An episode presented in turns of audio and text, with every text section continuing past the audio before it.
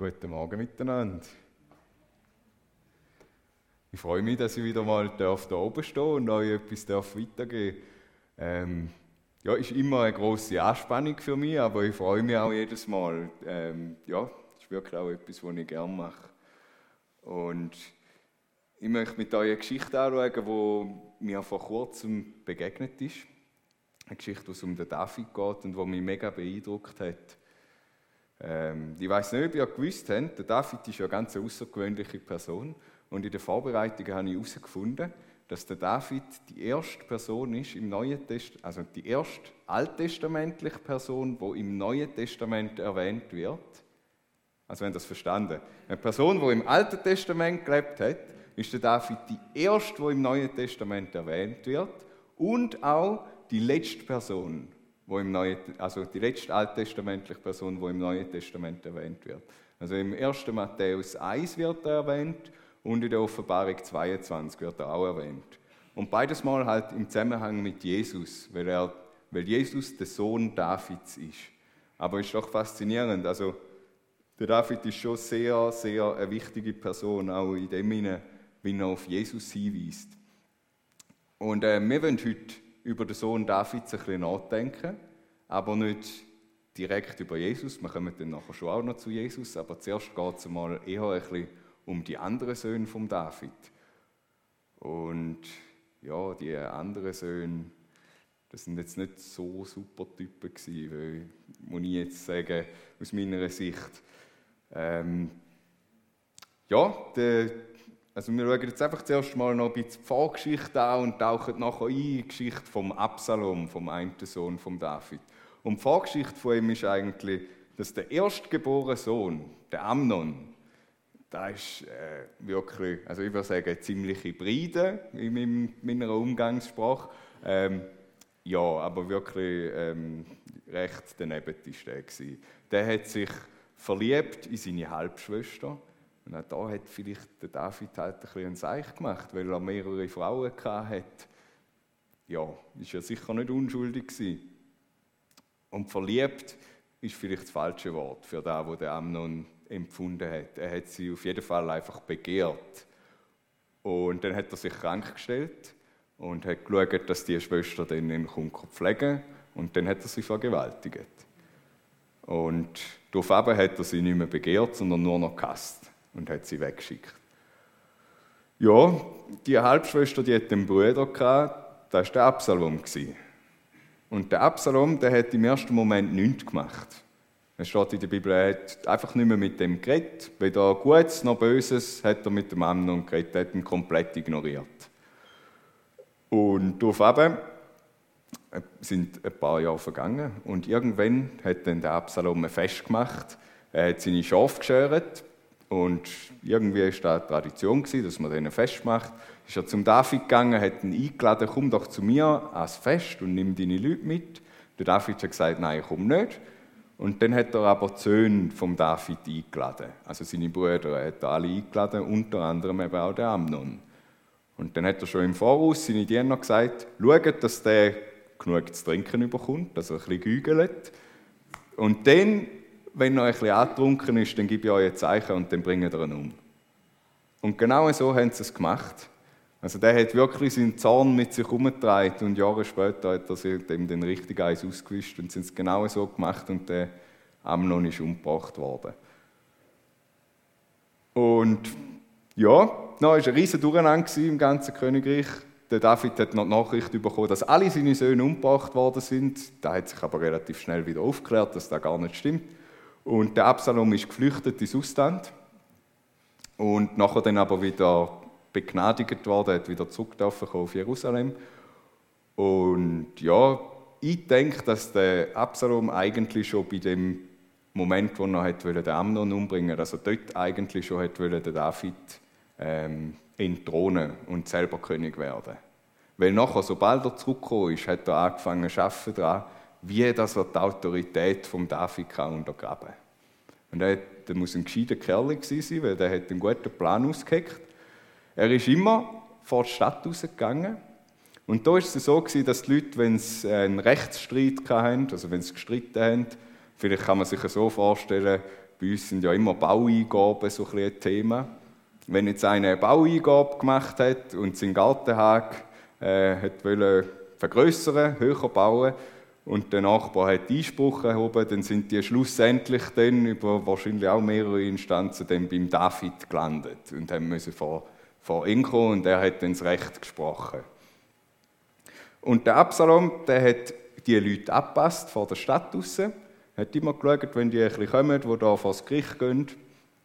Und dann hat er mit denen geschwätzt und hat sie immer zuerst gefragt, hey, aus welchem Stamm kommst du? Weil der David ist im Stamm Juda ist er sehr gut verankert gewesen. Dort ist seine Macht recht stabil gewesen. In den anderen Stämmen nicht ganz so stabil. Er ist ja auch zuerst König über Juda geworden und erst nachher über ganz Israel. Und der Absalom hat das ausgenutzt und immer wenn Leute nicht aus dem Stamm Juda sind, dann hat er gesagt, erzähl mir, was ist dein Anliegen, mit welchem Streitpunkt kommst du da hin? Und dann hat er halt erzählt, ja, mein Gartenhag und so weiter. Und dann hat der Absalom gesagt, hey, du hast recht. Eigentlich, egal was er gesagt hat, oder ist gar nicht darauf angekommen, hat der Absalom hat immer gesagt, hey, du hast recht, dein Gartenhag muss größer werden und du hast das Recht, um das zu machen. Und es kommt nicht darauf an, was der andere sagt. Und, aber du wirst vor dem König kein Gehör finden. Der König interessiert sich nicht für Gartenhäge. Und ähm, genau, nachher hat er halt so den David untergraben und gleichzeitig sich selber groß gemacht und ein bisschen eingeschleimt. Und es ist sogar so weit gegangen, dass die Leute, wenn sie nachher haben sie sich manchmal ihm verneigen oder auf die Knie werfen, weil er ist ja der Sohn vom König und er tut ihnen gut, es gibt ihnen recht. Und dann ist er aber angegangen und hat sie gerade wieder aufgerichtet und umarmt, um zu zeigen, dass er demütig ist oder ja, dass er auf der gleichen Stufe ist. Also der hat das wirklich systematisch gemacht, ähm, um sich selber gut anzustellen. Und nach einiger Zeit ist er dann äh, auf Hebron gegangen und hat sich dort zum König krönen lassen und ausrufen lassen. Und dort steigen wir ein in die Geschichte. Also der Absalom hat sich jetzt zum König ausrufen lassen, nachdem er sich lang vorbereitet und eingeschmeichelt hat. Genau. Und ein Bote kam zu David und sagte, das Herz der Männer von Israel steht hinter Absalom. Da sagte David zu all seinen Knechten, die bei ihm in Jerusalem waren, macht euch auf und lasst uns fliehen denn sonst gibt es für uns kein Entkommen vor Absalom. Beeilt euch wegzukommen, damit er nichts eilends kommt und uns noch einholt und das Unheil über uns bringt und die Stadt mit der Schärfe des Schwertes schlägt. Also wir befinden uns im 2. Samuel Kapitel 15, ähm, Verse 13 bis 15 sind jetzt da gewesen. Wir lesen noch ein bisschen weiter. Da sagten die Knechte des Königs, zum König. Ganz wie mein Herr der König entscheidet. Siehe, wir sind deine Knechte. So zog dann der König hinaus und sein ganzes Haus in seinem Gefolge. Und der König ließ zehn Nebenfrauen zurück, das Haus zu hüten. Als nun der König hinausgezogen war und alles Volk in seinem Gefolge, machten sie Halt beim letzten Haus. Also der David hat jetzt erfahren, der Absalom hat sich krönen lassen und jetzt kommt ein Bote und sagt ihm, hey, nicht nur hat sich dein Sohn zum König gekrönt, sondern alle Stämme von Israel, außer Juda, die unterstützen den, die stehen auf seiner Seite. Und der David ist ja erfahren im Kampf. Der hat sich gut auskennt und der hat sofort gewusst, oh, Hebron, das ist im Süden von Jerusalem und der Rest von Israel ist mehr oder weniger im Norden und er ist in der Mitte zwischen dem Absalom und allen, die ihn unterstützen. Und der hat sich wahrscheinlich kurz angehackt, überlegt, haben wir eine Chance? Und hat gedacht, nein, überhaupt keine. Wenn die von beiden Seiten auf uns zukommen, das geht nicht. Und es sind erst noch viel mehr Leute. Ja, und so hat er entschieden, dass sie flüchten müssen. Und als ja, ich glaube, was auch eine Rolle gespielt hat, oder? Wenn wir vorher gelesen haben. Sie flüchtet, damit nicht das Unheil über sie kommt und damit der Absalom auch nicht die Stadt zerstört und die, die dort bleiben. Weil der David hat nicht einfach alle Leute mitgenommen, sondern ein Teil ist zurückgeblieben. Und die, ähm, ja, die können dort bleiben. Und wenn der David dort bleiben wäre, dann wäre natürlich die Stadt belagert worden und hätte einen riesigen Kampf gegeben und wahrscheinlich wären am Schluss sehr wenig Überlebende gewesen. Ähm, und dadurch, dass er gegangen ist, hat nachher der Absalom können einfach als König in die Stadt einziehen und die, die dort geblieben sind, die sind verschont geblieben. Ich glaube, auch da ist ein wesentlicher Grund gewesen, wieso dass der David sich entschieden hat, zum Flüchten. Aber ich kann mir gut vorstellen, wie schwierig das da für ihn sein muss. Weil erstens ist sein einziger Sohn, äh, nicht sein einziger natürlich, aber sein Sohn, den er gern hat, wo, wo schon so ein Zeichen gemacht hat und er hat ihm vergeben und jetzt macht er wieder das Gleiche. Und dann kommt noch dazu, der David ist ja als junger Mann schon in der Wüste unterwegs gewesen. Der hat das kennt, oder? Der Jürgen hat vorher von den Obdachlosen erzählt. Der David ist ein Stück weit auch mindestens ein Heimatloser gewesen. Der war jahrelang in der Wüste unterwegs gewesen, als junger Mann. Und jetzt, nachdem er gemeint hat, er hat endlich seinen Platz, also er war auch schon lange in Jerusalem gewesen. Und jetzt kommt mal wieder der Absalom und er muss wieder raus. Und er geht wieder in die Wüste, dort wo er auch voran war. Und ich glaube, das war für ihn mega schlimm. Und was auch noch krass ist, Gott hat dem Verheißung schon gegeben auf den Sohn von David, den wir vorher kurz angesprochen haben. Dass sein Sohn wird ewig herrschen. Das hat David schon gewusst, das hat ihm Gott gesagt. Und jetzt erlebt er, wie sein erster, erstgeborener Sohn so sich daneben verhält, dass er, ja, also muss man gar nichts dazu sagen, oder? Und dann wird er noch umgebracht. Und der zweite, der Thronfolg, der macht einen Aufstand gegen ihn. Und wenn man noch weiter ein bisschen vorausschaut, der dritte, der hat auch noch einen Aufstand gegen ihn gemacht. Und nachher ist der Salomo König geworden. Und der Salomo ist zwar ein guter Herrscher gewesen, aber persönlich hat er auch versagt. Und so sind die Söhne von David, ja, sie sind einfach nicht da gewesen, wo Gott versprochen hat, sondern er hat sich erst in Jesus erfüllt. Und ich kann mir vorstellen, dass das für ihn als Vater ganz, ganz schlimm gewesen sein. Na, das Unvertrauen, oder, wo der Absalom ihm gegenüber ausdrückt, äh, ausdrückt. Der alte Mann, der kann weg quasi. Der braucht es nicht mehr. Ja, in dieser Stimmung muss der David geflüchtet sein. Und sie haben beim letzten Haus angehalten. Und alle seine Knechte zogen an seiner Seite vorüber. Und zwar alle Kreter und alle Pläter. Kreter und Pläter, das sind äh, so ein die Eliteeinheit von David seine Bodyguards könnte man sagen. Alle Kreter und alle Pläter und alle Gatiter 600 Mann, die aus Gath in seinem Gefolge gekommen waren, zogen vor dem König vorüber. Da sagte der König zu dem Gatiter Itai, warum willst auch du mit uns gehen? Kehr um und bleib bei dem König, denn du bist ja ein Fremder. Ja, du musstest sogar aus deinem Heimatort in die Verbannung gehen. Gestern bist du gekommen und heute sollte ich dich aufjagen, mit uns zu gehen. Ich aber muss gehen, wohin ich eben gehe. Kehr um und führe deine Brüder zurück. Güte und Treue seien mit dir. Jetzt kommt der Itai und ich kann mir vorstellen, dass der David sich selber ein bisschen gesehen hat in dem. Weil er wie gemerkt hat, hey, der, der erlebt ja das Gleiche wie ich. Der ist auch ein Heimatloser. Der David ist ja, bevor er König geworden ist, ist er in Gath bei den Philister und hat von dort eben auch Leute mitgenommen, die, mit dem unterwegs sind und unter anderem halt der Itai.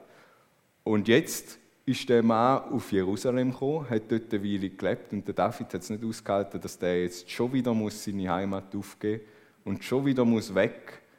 Und darum ist ihm, glaube ich, wichtig gewesen, ja, er muss gehen, er hat keine andere Wahl gehabt, der David.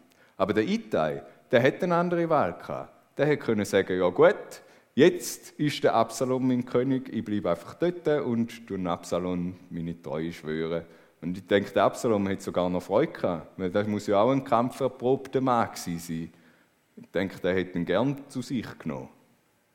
Und spannend ist auch noch, in dem Text ist ganz viel, also es ist nur viermal vom David dreht und sie steht immer der König.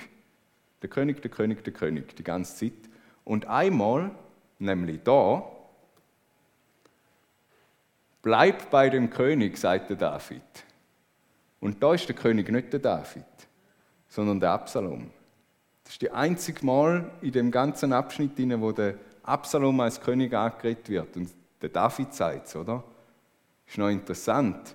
Der David tut dem wie vorschlagen, mitteilen, hey, nimm doch den als deinen König und nicht mich. Dann kannst du nämlich da bleiben. Und wir schauen jetzt gerade die Antwort an vom Itai.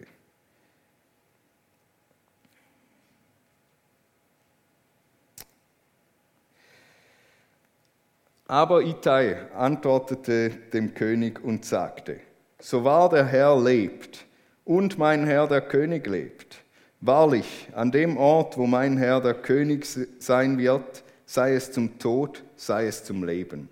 Nur dort wird dein Knecht sein. Da sagte David zu Ittai, komm und zieh vorüber. Und Ittai der Gatiter zog vorüber mit allen seinen Männern und dem ganzen Tross, der bei ihm war.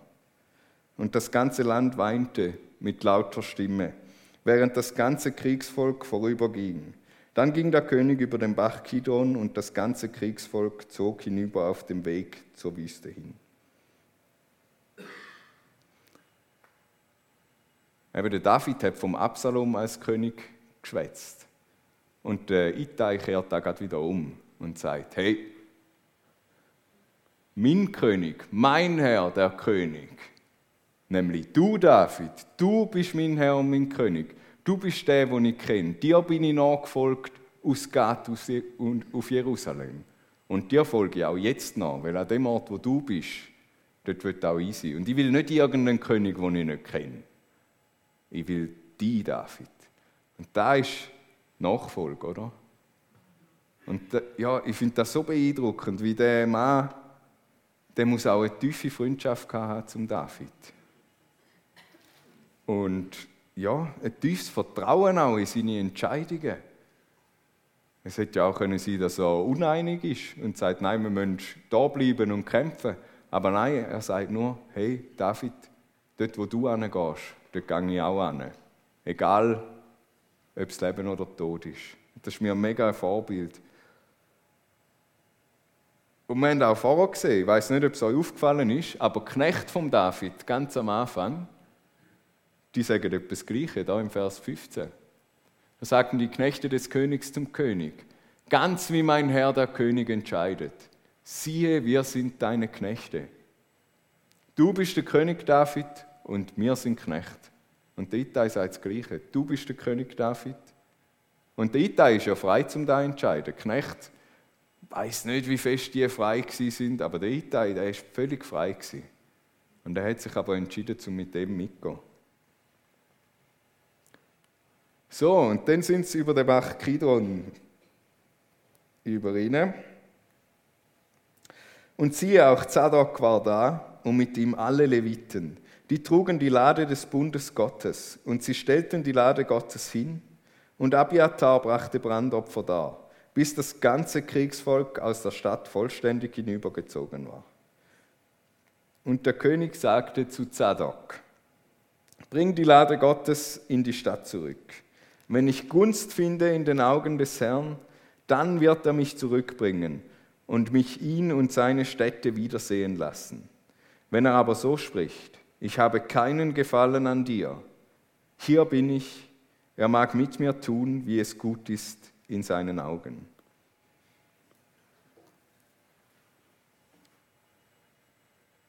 Ich finde da mega ein dichter Moment, wie wir den David da sehen. Mega auch da wieder so beeindruckend.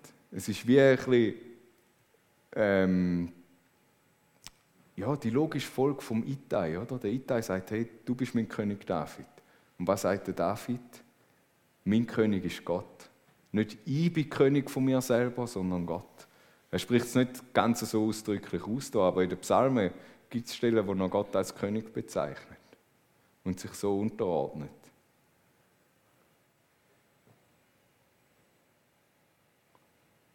Und es geht ja nicht einfach um irgendetwas in dem Text, es geht um Bundeslade. Und Bundeslade ist der Ort, wo Gott ist, oder wo noch war zu dieser Zeit. Der Ort der Gegenwart von Gott. Der, der Deckel der Bundeslade heißt auch der Gnadenthron von Gott. Und genau die haben sie mitgenommen und zu dieser Seite David, hey, stopp, bringen sie wieder zurück. Und der David hat sie ja selber geholt. Also sie war ja nicht in Jerusalem, sondern sie war zuerst bei den Philister, dann haben sie sie wieder zurückgegeben, weil es nicht so gut gegangen ist. Und ähm, dann ist er die geholt und hat sie wieder zurück in die Stiftshütte gebracht, an den Platz, wo sie gehört. Und er hat sich so gefreut, wo er sie auf Jerusalem gebracht hat, dass er ja tanzt hat wie verrückt. Ähm, alle, eben Michael denkt hat, dem Hupetz. Und jetzt, also das ist ein emotionaler Moment, oder? Der David macht da nicht leichtfertig und sagt, ah ja, die Bundeslade, die brauchen wir nicht, die ist uns nur im Weg. Sondern er ist sich bewusst, da ist eine ganz große Macht mit der Bundeslade. Da ist der Ort, wo Gott ist. Aber er sagt, ich will Gott nicht erpressen. Ich will nicht, dass die Lade einfach mitnehmen und nachher muss Gott auf unserer Seite sein, weil wir haben sie ja dabei sondern er entscheidet sich genau für das Gegenteil. Er liefert sich aus. Er sagt, bringen Sie zurück an den Ort, wo sie angehört. Und das ist sein Schritt von der Nachfolge und von der Hingabe an Gott, an seinen König, sein Schritt von der Unterordnung. Und ja, der Jürgen hat vorher vorgelesen vom Gott, wo uns sieht. Und ich glaube, die Antwort, die einzige Antwort, die wir darauf geben können, oder die richtige Antwort, die angemessene Antwort ist da, wo der David sagt, hier bin ich. Er mag mit mir tun, wie es gut ist in seinen Augen. Da stehe ich. Und wenn Gott Gefallen an mir hat, dann bringt er mich sowieso wieder zurück zu der Bundeslade, oder? Sagt der David. Das kommt gar nicht. Dann bringt er mich zurück. Und wenn nicht, ja, dann nicht. Weil Gott darf da, oder? Er ist der König vom David. Der David erlaubt es ihm. Es ist ja sowieso so, oder? Das ist ja auch noch interessant. Gott darf das sowieso, egal ob es der David dem erlaubt oder nicht. Es geht nicht um das, dass Gott Erlaubnis braucht, sondern es geht nur darum, um den Schritt, den der David macht. Aber mit dem ist nicht alles gelöst, oder? Mit dem Schritt, sondern es geht dann weiter. Und Priester bringen Bundeslade zurück. Und der König sagte zu dem Priester Zadok, siehst du das ein, kehre in Frieden in die Stadt zurück mit deinem Sohn Ahimas und Jonathan, dem Sohn Abiatars. Eure beiden Söhne mit euch. Seht, ich will an den Übergängen in der Wüste warten, bis ein Wort von euch kommt, mir die Nachricht zu geben. So brachten Zadok und Abiatar die Lade Gottes nach Jerusalem zurück und sie blieben dort. David aber ging die Anhöhe der Olivenbäume hinauf und weinte im Gehen, und sein Haupt war verhüllt, und er ging barfuß. Und alles Volk, das bei ihm war, sie hatten jeder sein Haupt verhüllt und gingen unter ständigem Weinen hinauf. Da sehen wir es nochmal. Der David tut sich Gott ausliefern, aber mit dem ist das Problem am richtigen Ort, aber es ist noch nicht gelöst. Lösen muss es Gott. Oder er darf sich eben auch entscheiden, um es nicht zu lösen. Der David ist immer noch traurig. Ich finde ja, da sehen wir es jetzt richtig. Oder? Am Anfang hat man es noch nicht so gespürt, wie es ihn selber trifft. Er hat einfach gesagt, zack, zack, so müssen wir es machen, jetzt gehen wir raus, möglichst schnell. Und jetzt laufen sie den Ölberg drauf, eben die Anhöhe der Olivenbäume, da ist der Ölberg. Und der David brüllt nur noch. Und alle, die bei ihm sind, brüllen auch. Weil es so schlimm ist, oder? Und es ist auch kein Zufall, oder? Über den Bach Kidron und den Ölberg äh, drauf.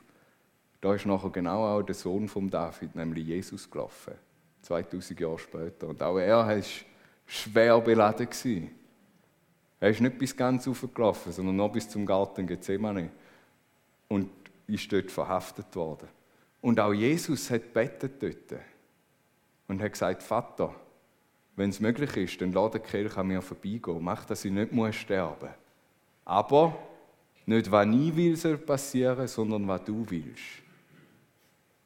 Nochmal das Gleiche wie beim David. Es geht nicht um das, was ich will, sondern um das, was du willst.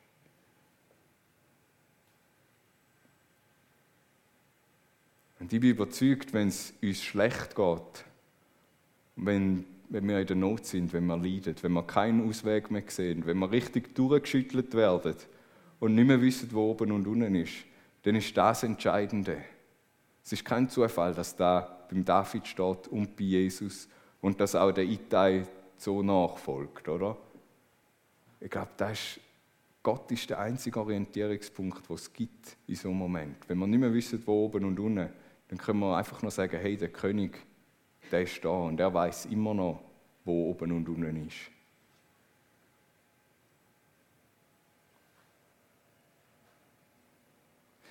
Ich habe vor zwei Wochen angefangen, in der Psychiatrie zu arbeiten, in der Suchttherapie. Und dort gibt es ein Konzept, das ein bisschen mit dem zu tun hat. Auf das bin ich zufällig gestoßen, wo ich mich ein bisschen informiert habe. Das nennt sich radikale Akzeptanz. Ich weiß nicht, ob jemand euch schon mal von dem gehört hat. Da geht davon aus, dass es Lebenssituationen gibt, unangenehme meistens, wo man nichts dagegen machen kann, wo man ausgeliefert ist und wo es auch nichts nützt, wenn man dagegen ankämpft. Zum Beispiel Sucht. Es nützt nichts, wenn du sagst, oder? Ich habe es selber erlebt. Und es hat mir nichts genützt, um zu sagen, ich bin nicht süchtig, weil das hat nicht gestummen, oder? Und ich hätte noch so dafür können kämpfen, es wäre nicht wahr gewesen. Sie brauchen ein gutes, oder in dem Konzept, das ich gelesen habe, ein gutes Bild gehabt. Wenn du ins Wasser kreist, zum Beispiel im Bodensee, dann nützt es dir nichts, um zu sagen, ich bin nicht im Wasser. Du kannst so fest dafür kämpfen, wie du willst. Es nützt nichts. Du gehst unter irgendwann, oder? Vielleicht mit dem Schnaufen bleibst du vielleicht noch einen Moment oben, aber irgendwann gehst du unter sondern du musst sagen, hey, ich bin im Wasser und ich muss jetzt schwimmen, sonst sterbe ich. Und das Gleiche ist auch beim David, oder? Er hat gesagt zuerst, hey, wir müssen flüchten. Es nützt nichts, um da zu bleiben und zu sagen, ja, es kommt schon gut. Nein, es kommt nicht gut, wir müssen weg. Und es gibt auch in unserem Leben so Situationen, oder? Ich habe es mit der Sucht erlebt.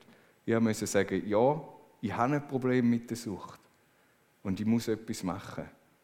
Und auch, wir sind als Gemeinde da ja recht durchgeschüttelt worden, oder verschiedene Leute aus der Gemeinde. Und viele leiden auch immer noch. Mit Krankheit und Schmerzen und Tod. Und es gibt keine einfachen Antworten auf diese Fragen. Und man kann nicht einfach sagen, du musst mehr glauben oder mehr machen oder mehr tun. Es geht nicht um das, nein. Man muss es manchmal einfach akzeptieren, so hart wie es ist, damit man weitergehen kann. Man muss brüllen wie der David, wie Jesus.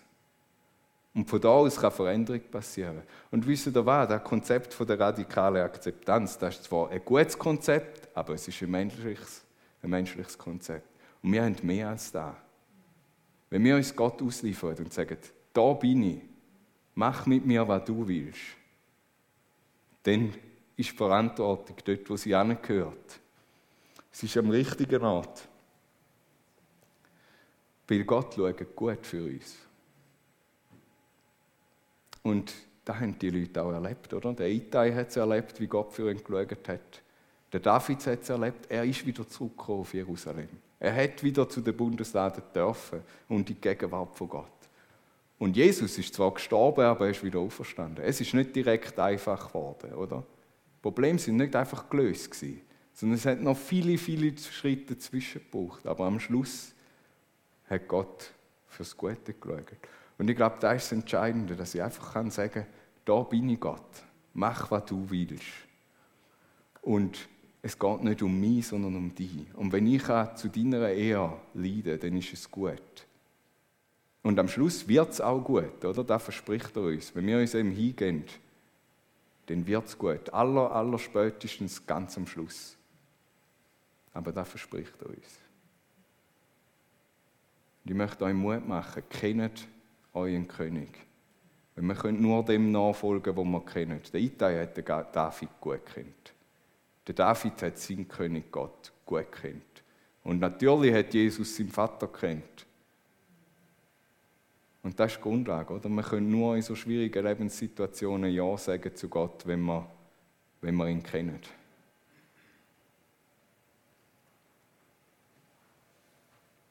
Ich möchte euch noch einen Psalm vorlesen, zum Schluss, wo der David geschrieben hat in dieser Zeit.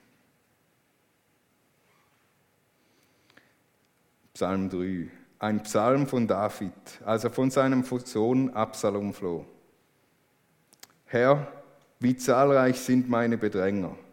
Viele erheben sich gegen mich. Viele sagen von mir, es gibt keine Rettung für ihn bei Gott. Du aber, Herr, bist ein Schild um mich her, meine Ehre und der mein Haupt emporhebt. Mit meiner Stimme rufe ich zum Herrn, und er antwortet mir von seinem heiligen Berg. Ich legte mich nieder und schlief. Ich erwachte, denn der Herr stützte mich. Ich fürchte nicht Zehntausende Kriegsvolks, die ringsum mich belagern. Steh auf, Herr, rette mich, mein Gott, denn du hast alle meine Feinde auf die Backe geschlagen. Die Zähne der Gottlosen hast du zerschmettert. Bei dem Herrn ist die Rettung. Dein Segen komme auf dein Volk.